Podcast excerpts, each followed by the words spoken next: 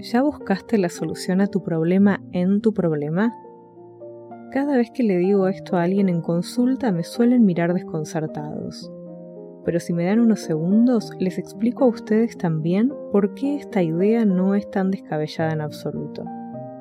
Pensamos con los conceptos que sabemos. Miramos el mundo y salimos a él con todo lo que somos y conocemos, y nada más. Ok, y nada menos.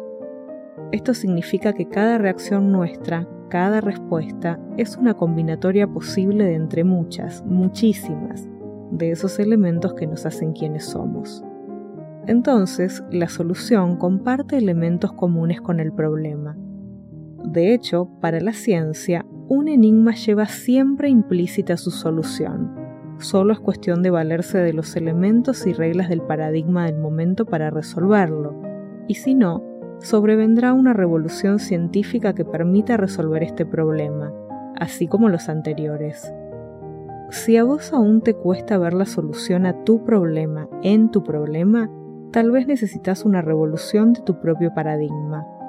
Revisa tu cosmovisión, revisa los hechos que te llevaron a ese punto y empezá a desandar camino hasta que encuentres la clave de resolución. A veces el problema no es ese, sino aceptar que eso que vemos claro es, de hecho, la solución y hacernos cargo. ¿Tenés un problema? ¿No te alcanza quién sos hoy para resolverlo? Presta atención a las claves de resolución.